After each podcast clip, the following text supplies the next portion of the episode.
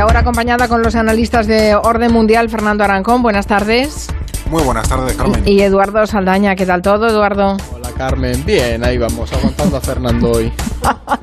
bueno, que no cuesta tanto, que sois encantadores, así que... Pero aquí en la oficina estamos los dos solos hoy. ya se nota el eco, estáis hablando con eco. Bueno, en el programa de hoy hablaremos de muchas cosas. ¿eh? Hablaremos eh, sobre ese acuerdo nuclear iraní, además de la retirada de tropas estadounidenses de Afganistán, de la lucha de China contra los monopolios, de los resultados del fin de semana electoral en Perú y Ecuador. Hemos visto este fin de semana colas de, gente de Perú y Ecuador eh, intentando votar. Creo que es obligatorio el voto allí, ¿no? Por eso hacen esas colas para votar, claro. Sí, sí, sí, en Ecuador lo es. En la diáspora no, si no recuerdo mal. Al menos creo que en el caso ecuatoriano no, también por motivos un poco lógicos. ¿no? Sí, sí, es que mucha gente a lo mejor se sorprendía. Anda, toda esa gente que quiere votar es que es obligatorio. Pero antes de empezar, vamos a, con la pregunta de la semana. ¿Con qué pregunta ponéis a prueba la audiencia hoy? A ver si acertamos alguna vez. Exactamente, vamos. Sí, la audiencia acierta casi siempre. De hecho, no lo hemos calculado, pero tiene muy buen, muy buen tino. A ver, la de esta semana, el, como sabemos, bueno, el pasado viernes falleció el duque Felipe de Edimburgo, que era el consorte de la reina Isabel II, así que hemos decidido hacer una pregunta un poco relacionada con la Casa Real Británica y su papel en el mundo. Ahí va. ¿De cuál de estos países no es reina Isabel II? Las opciones, como siempre, tres. Canadá, Samoa o Nueva Zelanda. De uno de estos tres países la reina Isabel II no es su reina. Pues a ver cuál. Me cachis, esta no se sabe solo con Verde Crown. Habrá que pensar e investigar. Bueno, ahí queda la pregunta. Vayan a nuestra cuenta de Twitter, voten en la encuesta que hemos publicado, resolveremos esta pregunta del orden mundial al final del programa. Y ahora vamos con las preguntas que nos hacen los oyentes, que os hacen a vosotros. Esta semana nos la hace Sara a través de este audio. Eh, bueno, estos días se ha estado hablando bastante sobre el tema de los fondos de recuperación europeos y me gustaría saber si España ya ha mandado sus propuestas del plan de recuperación a Europa y eh, cuánto faltaría para que lleguen esos fondos a España. Muchísimas gracias. Uy, qué pregunta más fácil los han hecho. Además ya se nos acumulan las cosas. Queremos que, que lleguen las vacunas, el dinero, o sea, estamos pidiendo cosas a, Europa, ¿no? Sí, vamos a ir por partes con esto de los fondos europeos, que, bueno, como la mayoría de temas eh, comunitarios, son bastante farragosos. La Comisión Europea ya pidió el año pasado que los Estados miembros tenían que proponerle a Bruselas entre octubre de 2020 y abril de este año una especie de borrador donde, bueno, indicasen un poco qué tenían pensado hacer con el dinero que les tocaba. Recordemos que en España son unos 140.000 millones de euros y dónde querían destinarlo. Bueno, España, de hecho, si no recuerdo mal, fue en octubre, fue uno de los países en presentar al menos un documento marco, ¿no? Y, a la comisión le parecieron bien nuestras propuestas. De hecho, ahora se está preparando otra versión más elaborada para remitirla también, que supone tiene que estar, ya digo, antes de finales de este mes. Así que por ese lado, España ha hecho los deberes, porque, bueno, además cada, cada uno de los planes que proponen desde los distintos países debe votarse en el Consejo Europeo, es decir, que el resto de países van a tener que dar nuestro, el visto bueno a nuestro plan, más bien, y viceversa, ¿no? Nosotros también tendremos que dar luz verde a los de los países comunitarios. Ahora, sin embargo, hay otro obstáculo. Como este pastizal europeo va dentro del presupuesto comunitario y este tiene que expandirse muchísimo mediante esa famosa emisión de deuda, ¿no? que van a ser cientos de, miles de millones de euros, pues de nuevo todos los países de la Unión tienen que dar el visto bueno a este aumento presupuestario. Y esto es lo que está ralentizando el proceso, porque no todos lo han hecho. España sí, como también lo han hecho Francia, Italia o Suecia, pero luego otros como eh, Alemania, Países Bajos o Polonia, por citar algunos eh, casos, no han ratificado todavía esta decisión y hasta que evidentemente todos los países no le den el visto bueno, la Unión Europea pues no se puede poner a funcionar y a repartir ese dinero. Creo que Calviño ha dicho en, en la radio, ha estado contando que los fondos llegarán a partir de junio. Es, es, cierto que no se ha movido del plan original, porque hace meses ya se asumía que ese dinero llegaría en la segunda mitad de año. Quizá la ministra es algo optimista mencionando julio, también junio, perdón, ya recuerdo que ella dijo junio eh, con las vacunas y tiene pinta de que va a ser más bien para el verano en general. Pero bueno, es, sí es cierto que es probable que es un escenario, ya digo, asumible, lo de que a partir del verano comiencen a llegar estos eh, primeros fondos europeos pues para eh, rescatar o apuntalar un poco la, maltrecha economía española. Bueno, hemos intentado responder a Sara, pero como tú mismo decías, el tema es muy farragoso y además estamos empezando habrá muchos otros días que tengamos que hablar y contar detalles de cómo se están gestionando estos mm, fondos de reestructuración. Pasemos ahora al tema central del programa de hoy. Hace apenas unos días conocíamos la noticia de que Irán va a enriquecer uranio al 60%, en lo que sería la mayor violación del acuerdo nuclear iraní hasta la fecha. Además, la semana pasada se reunieron los países miembros del acuerdo que no solo incluyen a Irán y a Estados Unidos, es que también se encuentran implicados los cinco miembros permanentes del Consejo de Seguridad de Naciones Unidas, que son Francia, Reino Unido, Rusia y China, y Alemania y la Unión Europea cómo han ido estas negociaciones, cómo se están tomando estos países el anuncio de aumentar el enriquecimiento de, del uranio en Irán. Pues la verdad es que lo del enriquecimiento no ha sentado muy bien, porque oye, es algo que tensa bastante la cuerda en un momento ya de por sí delicado, aunque la estrategia de Irán está bastante clara. O sea, este anuncio del enriquecimiento pues le hace ganar bastante fuerza en la mesa de negociaciones. Hoy de hecho se está celebrando la segunda ronda ¿no? de negociaciones ahí en Viena y bueno, parece que todas las partes salieron bastante satisfechas de, de las primeras conversaciones, pero como ya se sabe, este va a ser un proceso muy largo, sobre todo porque no va a ser fácil, Carmen, recuperar la confianza que había antes de que Trump decidiera salirse del acuerdo de manera unilateral, porque desde entonces la escalada de tensiones no ha parado de aumentar e Irán, como, como acabamos de decir, pues ha, ha decidido continuar ¿no? con su programa nuclear. El principal punto de fricción ahora mismo es quién da el primer paso. Estados Unidos dice que antes de sentarse a negociar con Irán, eh, este tiene que dejar de incumplir el acuerdo, o sea, por ejemplo, dejar de enriquecer un 60% y parar su programa nuclear.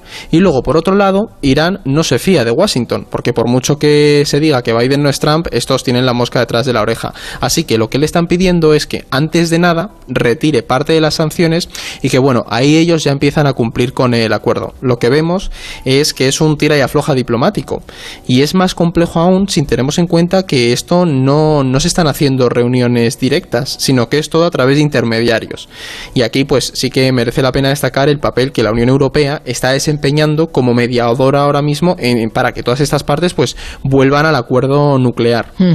Em, se llama el Plan de Acción Integral Conjunto, ¿no? Es el, título con el que se firmó hace este acuerdo hace 2000, eh, en 2015, o sea, hace ya mm, bastantes años tan solo tres años eh, después, bajo mandato de Trump, Estados Unidos se retiraba del acuerdo y ahora Biden quiere revocar esa decisión. O sea, que entra, salen, entra, salen. ¿Por qué es tan importante este acuerdo nuclear? Vamos a ver, pues era y sigue siendo importante por motivos de seguridad internacional. Eh, hay, que tener, en cuenta que lo firmaron los estados más relevantes, tú los has mencionado, el Consejo de Seguridad de Naciones Unidas, la Unión Europea, o sea, que estaban las, y Alemania, ¿no? que son las, las grandes potencias. ¿no? Este acuerdo fue en su momento muy celebrado a nivel mundial porque demostraba que se podía poner fin a uno de los problemas históricos en Oriente Próximo de una forma pacífica como era el, la nuclearización de Irán, ¿no? que lleva bastantes años, desde todo el siglo prácticamente. Para Irán era una forma de terminar ese acuerdo con unas sanciones económicas que estaban siendo sangrantes y muy dañinas para el país y que no podía sostener, ¿no? Y para otros países como Estados Unidos, en la era de Obama, y la Unión Europea, este acuerdo pues permitía ejercer un control efectivo sobre el programa nuclear iraní. Porque además en el acuerdo establecía unos límites, por ejemplo, que Irán debía reducir sus reservas de uranio enriquecido en un 98% y no eh, superar pues apenas más de un 3% de enriquecimiento, entre otras cosas. Claro, esto era un avance enorme porque daba una transparencia y unas garantías que nunca antes había habido con, con Irán y su relación con la, con la comunidad internacional. Además, también servía para bueno, disuadir a las corrientes más integristas, radicales, conservadoras dentro de, Irán si funcionaba el acuerdo, porque era una forma de demostrar que Irán podía abrirse al mundo sin traicionar su particular revolución, eh, bueno, esta que, en la que tiene Irán desde el 79, ¿no? Entonces la premisa que se seguía con este acuerdo era, vale, Irán va a querer desarrollar su capacidad nuclear, pues vamos a intentar que lo haga cumpliendo con unos estándares, donde todos nos podamos guiar y que de repente no nos encontremos con que mañana tiene una, una bomba atómica, ¿no? Y la verdad es que está dando sus frutos. Aunque Trump dijera lo contrario para justificar su salida, Irán sí estaba cumpliendo con los protocolos que establecía el acuerdo según las observaciones que había hecho la, Organización Internacional de Energía Atómica, ¿no? Entonces, bueno, Trump en ese sentido se retira un poco, me voy porque quiero y sí que mentir para decir que no le está cumpliendo, miento, pero Irán sí estaba cumpliendo. Sí, todos sabemos que Oriente Próximo es una zona de por sí bastante convulsa y que Irán precisamente es un país que no tiene muchos amigos en la zona, ¿no? Eh, la pregunta es cómo se están tomando sus vecinos como Arabia Saudí o Israel, las decisiones iraníes, porque hace solo un par de días hubo roces entre Irán e Israel. Pues efectivamente, Carmen. O sea, Irán e Israel han tenido roces eh, desde que, básicamente desde que se puso sobre la mesa que se iban a retomar las negociaciones. Evidentemente, todo esto, ¿no? toda esta vuelta a la mesa de negociaciones no le gusta nada a Israel, quien se ha opuesto siempre a este acuerdo. Es decir, ya cuando estaba Obama al mando, Netanyahu decía que no le hacía ni pizca de gracia lo del acuerdo nuclear. Y de hecho, el domingo pasado, Irán sufrió un ataque contra una de sus plantas de enriquecimiento uranio más importante, la de Natanz. Los iraníes no han tardado en señalar que Israel estaba detrás de esto y de hecho amenazaron con que dijeron que esto les daba bastante la razón y que iban a continuar en su carrera ¿no? por, por conseguir esa bomba nuclear. Y para más INRI, esta semana un barco israelí ha sido atacado en el Golfo Pérsico. Guiño, guiño, porque oye, nadie sabe quién está detrás del ataque, pero bueno, todo el mundo mira de reojo a Irán, ¿no? Como el, el elefante en la, en la habitación. Y claro, o sea, de repente fue como una respuesta, pero ellos dicen que, que no, no tenían nada que ver. Lo que vemos aquí en definitiva es que cada actor vela por sus intereses, porque Israel, que es un aliado tradicional de Estados Unidos, está poniéndole la zancadilla a las negociaciones que ha iniciado Washington, ¿no? Entonces, la escalada de tensiones entre Israel e Irán supone un freno para estas negociaciones que se están llevando a cabo. Y luego, si lo vemos un poco ya con el espectro más amplio, para países como Israel o Arabia Saudí, este acuerdo eh, es un error de base, porque ellos consideran que en la medida en la que se permita a los iraníes desarrollar su capacidad nuclear, se les acerca más a tener esas armas nucleares. ¿no? Ellos entienden que Irán siempre va a ser malo y que con, el tiempo pues acabarán mejorando su tecnología para así conseguir la bomba atómica. Y uno de los grandes eh, temores, ya por acabar, Carmen, es que esto lleve a una escalada nuclear en, en, Oriente Próximo, ¿no? Pues países como Arabia Saudí que inicien un programa nuclear, aunque parece poco probable, el temor siempre está ahí. Entonces hay que ver ahora cómo lidia Estados Unidos pues con los intereses de sus aliados, mientras a su vez dialoga con, con un enemigo histórico como es Irán. Teniendo en cuenta además que desconfían todos, los unos y los otros entre sí, o sea que... Es claro, es, es como el meme de The Office que está todo el mundo con las pistolas apuntándose, pues aquí igual. Sí, sí, sí, es, es una zona tremenda. Bueno, pasamos ahora a hacer un repaso de algunas de las noticias internacionales de esta última semana. No nos vamos a alejar mucho de Oriente Próximo, vamos a mirar a Afganistán, que hay noticia. He llegado a la conclusión de que es el momento de terminar la guerra más larga de Estados Unidos. Es el tiempo de volver a casa. Nos atacaron, fuimos a la guerra con objetivos claros, conseguimos esos objetivos, Bin Laden está muerto y Al Qaeda está debilitada en Afganistán. Es tiempo de terminar esta guerra para siempre. Bueno, es histórico, ¿eh? es eh, Joe Biden anunciando la retirada definitiva de Estados Unidos de Afganistán. Es un conflicto que ha costado solo a Estados Unidos cerca de 2.000 muertos, más de 20.000 heridos y más de un billón de dólares. Las tropas eh, se retirarán definitivamente del país antes del próximo 11 de septiembre, que además es una fecha muy simbólica que marca 20 años desde los atentados de Al Qaeda contra Estados Unidos. Todo muy medido, ¿eh? por lo que se ve. O sea, totalmente. Además, eh, Biden ha dicho que antes de ese aniversario Estados Unidos estará fuera de Afganistán.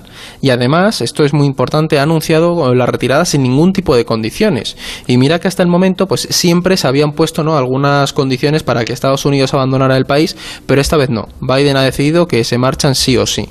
Recordemos que ahora mismo Washington tiene desplegadas unas mm, cerca de 3.500 tropas, aunque bueno, la base suelen ser 2.000, y luego está la coalición internacional, que es principalmente la OTAN, que tiene unas pues todas estas estarán fuera de Afganistán para septiembre. Aquí lo que hay de fondo es que la administración estadounidense pues quiere centrar los esfuerzos en temas más acuciantes, ¿no? Pues como la recuperación interna del país o la lucha contra China. Y ya se han dado cuenta de que la aventura en Oriente Próximo les ha salido muy cara y que tiene que tocar a su fin. Sin embargo, eh, no hay unanimidad en la decisión de Biden. Hay quienes dicen que se tienen que ir ya y quienes dicen que, se debe, que no se deben ir. Los talibanes, por ejemplo, están bastante enfadados porque dicen que Washington eh, tiene que irse antes del 1 de mayo, ¿no? que es lo que acordaron con Trump y ellos defienden que si no se marchan antes no se van a sentar a negociar de nuevo y que van a seguir con su, con su guerra. ¿no? Y por otro lado, hay quienes apuntan ¿no? a que marcharse sin un acuerdo de paz puede provocar el colapso del gobierno y hacer que los ah, talibanes ganen mucho poder, porque Carmen, no pensemos que los talibanes están débiles, más bien al contrario, están en un momento muy fuerte militarmente hablando y lo que se espera al final es que no decidan acabar con el gobierno, porque oye, esto les llevaría al, aislamiento internacional, ¿no? Y pues puede poner a la sociedad afgana en su contra, además. Y la cosa, el otro tema, que está, este a mí me parece bastante importante, el otro gran temor, es que con la marcha de Estados Unidos se produzca algo como lo que pasó ya en Irak, ¿no? Que se genere el caldo de cultivo para que surjan grupos yihadistas fuertes. Aunque Estados Unidos dice que lo va a tener todo muy vigilado con sus servicios de inteligencia para que Al Qaeda no vuelva a operar en la zona. Pero bueno, veremos qué pasa. Afganistán es un, es, un país fallido, claro, con una guerra detrás de la otra y evidentemente van a dejar, cuando se marchen, van a dejar un polvorín, ¿no, Fernando?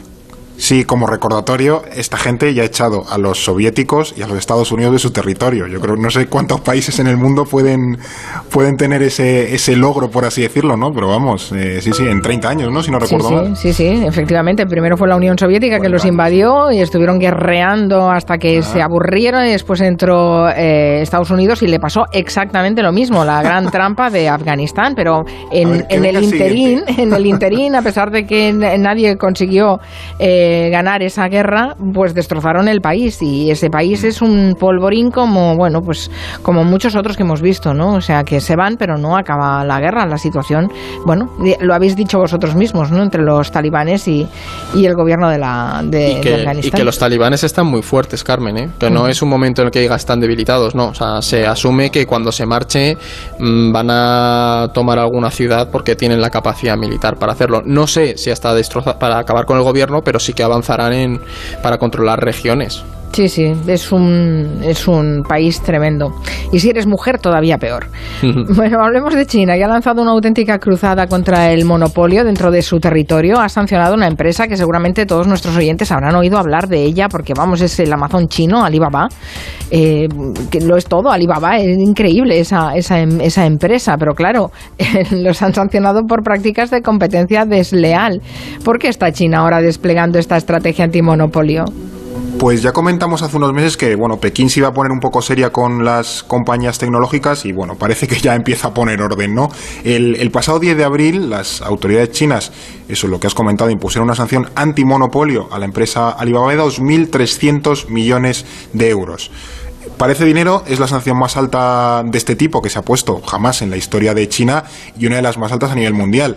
Equivale el 4%, al 4% de la facturación de la compañía en 2019 que bueno, es dinero, pero pensemos que estas prácticas, por decirlo, Alibaba las lleva haciendo desde 2015, o sea que tampoco es tanto dinero sobre todo en relación a lo que ha podido ganar Alibaba desde, desde aquel entonces. ¿no? Lo que hay detrás de esto es un, sobre todo un cambio de actitud del, del gobierno chino con los gigantes tecnológicos. Viene sobre todo después de que el, el CEO, el jefe máximo de Alibaba, Jack Ma, criticar al Partido Comunista, después desapareció creo como una semana, no se supo nada de él, luego volvió a aparecer y como y, ya, bueno, ha cambiado la cosa, ¿no? El gobierno chino ha visto que durante años pues se ha seguido una política de dejar hacer a las empresas, que bueno, podía tener eh, cierto sentido, pero claro, eso ha provocado que hayan ido creciendo de manera descontrolada y acaparando todo el poder del, del mercado, un poco como lo que nos ha pasado aquí con Google, Microsoft, Facebook y todas estas, ¿no? Y eso, claro, eh, pone en jaque también el poder del, del Estado y del Partido Comunista porque estas empresas se ven fuertes como para cuestionar algunas estrategias, sobre todo, ¿no? del, del gobierno. Entonces, las sanciones y multas que se van a imponer es un poco un correctivo al, a ciertas empresas para que bueno se alineen un poquito mejor y que las aquellas que participan del, del mercado la riqueza esté mejor eh, diversificada no pues ya digo es un aviso a navegantes porque como mencionaba otras compañías occidentales pues Google o Facebook están siendo investigadas en este caso, por ejemplo, con la Comisión Europea, que hemos tenido prácticamente una guerra, incluso en Estados Unidos también, por prácticas monopolísticas, ¿no? Entonces, tendremos que ver si, si China eh, no sienta un precedente que afecte a otras también empresas tecnológicas. Interesante. A ver si China va por delante y acaban todos yendo un poco al mismo ritmo. Vamos a terminar este repaso de noticias de esta semana poniendo el foco en América Latina. El pasado domingo, como recordábamos, hubo fin de semana electoral en dos países de la zona, en Perú y Ecuador, que celebraron elecciones presidenciales. Eh, ¿Quién ha ganado? ¿Qué resultados hay? ¿Y qué, qué eh, repercusiones tendrá esos gobiernos en el futuro de ambos países? Pues las dos han sido muy sorprendentes, Carmen. Vamos primero con Ecuador, ¿no? que era, la que estaba ya en segunda vuelta, podemos decir que son las definitivas, sabemos más claro el futuro del país. Y en estas ha ganado el conservador Guillermo Lasso. Que muchos eh, análisis apuntaban a que iba a haber unas elecciones ajustadas ¿no? entre Lasso y, Andrés Arauz, que es el candidato próximo a Rafael Correa. Sin embargo, bueno, pues Lasso ha, ha terminado ganando con cierto margen, con un 52,5% de los votos. Estos resultados son muy significativos porque suponen un golpe ¿no? para esa corriente, para el correísmo, no solo porque no haya ganado las elecciones, que ya es un golpe bastante claro, sino porque además se ha alejado de sectores como los indígenas, que oye, desencantados con la política de, de Rafael Correa, de Lenín Moreno, se han decantado por Lasso, porque hay en algunos aspectos, como en la cuestión de, de, la, de los derechos de la mujer, ¿no? Esa, esa lógica más conservadora en la que coinciden con él. Además, la llegada del conservador Lasso a Ecuador supone un freno a ese giro a la izquierda que parecía que se estaba atisbando en la región, ¿no? En todos los, en todos los países de los Andes tras la, la victoria de Luis Arce en Bolivia. Y en cuanto a Perú, pues ha sido la primera vuelta, sí que ha sido una sorpresa, porque el candidato que ha quedado primero es Pedro Castillo, que este hombre es un profesor de izquierdas de la periferia, ¿no? De la política peruana, y la verdad es que nadie se esperaba este resultado. Para que los oyentes hagan una idea, Carmen, los medios no, no le tenían, o sea, le tenían tan fuera del radar que al principio hubo cadenas que no tenían ni foto para poner en los gráficos del recuento. Salía, salía en negro. Eso es haberlo desestimado mucho, ¿eh? Claro, es que eh, al principio le daban un 3% de, de votos y se empezó a hablar de él el 10 de marzo, es decir, hace apenas un mes. Este hombre, Castillo, irá a la segunda vuelta con Keiko Fujimori, que es la hija de, del mítico Alberto Fujimori, ¿no? Entonces las elecciones en Perú, ya para terminar, pues lo que han demostrado es que hay una brecha en, en el país hoy en día. Los dos candidatos son contrapuestos. Uno es un profesor de izquierda radical, con una ideología muy conservadora en materia de derechos de las mujeres y luego Keiko Fujimori pertenece a, a, esa burguesía tradicional de la política peruana. Así que a ver cómo va la segunda vuelta, pero va a estar curiosa la, la, la elección. Sí, sí, muy curioso. Bueno, vamos a, a responder a, a, la encuesta que nos habéis dejado al empezar la sección. Nos preguntabais, ¿cuál de estos países no es eh, un país en el que reine Isabel II de Inglaterra? Y habían tres opciones, Canadá, Samoa y Nueva Zelanda. Los oyentes han votado sobre todo la opción de Samoa con un 52,1, luego viene Canadá con un 31,5% y ya por último Nueva Zelanda con un 16,4%. Vamos a desvelarlo, la respuesta correcta es Samoa. Han ganado Samoa, los oyentes, han ganado, han ganado y por bastante. Tenido, ¿eh? Bueno, ojo, sí, a lo mejor algunos sí, sí les sonaba, han ido cogiendo cosas a lo largo de Verde Crown, pero sí, efectivamente, algunas de las excolonias británicas adoptaron la monarquía constitucional tras su independencia, es el caso de Nueva Zelanda y Canadá, donde sigue siendo jefa del Estado la reina Isabel II del, del, Reino Unido. Pasa también en otros muchos países del mundo, además del propio Reino Unido, por ejemplo. Es además reina en Australia, en varios estados insulares del Caribe, como Bahamas, Barbados o Jamaica, y luego otros en el Pacífico, como Papúa Nueva Guinea, las Islas Salomón y Tuvalu. En total, son 15 países del, del, mundo, además del propio Reino Unido y de todas las mm, colonias y territorios que tiene repartidos por, por en medio de los mares. Bueno, mal le sabe a muchos en Nueva Zelanda eh, que sea la reina, porque lo intentaron, intentaron hacer es un verdad, referéndum eh, para evitar que siguiera reinando Isabel II. Y creo que, no. ¿dónde era Eduardo? ¿En, en, Barbados iban a hacer uno para...? Sí, sí, Sí. En Barbados quieren también Quieren hacer uno, seguir sí. la- el camino de Samoa y alejarse de la corona británica. Ahí estará Irlanda Rihanna del. Norte, veremos Irlanda del Norte o Escocia, a ver si no cambian de jefe de Estado pronto. Bueno, no lo sé, de todas maneras la reina Isabel II está mayor, ¿eh? Sí, sí. está mayor. Bueno, eh, Fernando Arancón, Eduardo Saldaña, hasta la próxima, adiós. Adiós. Hasta la próxima semana. En unos segundos.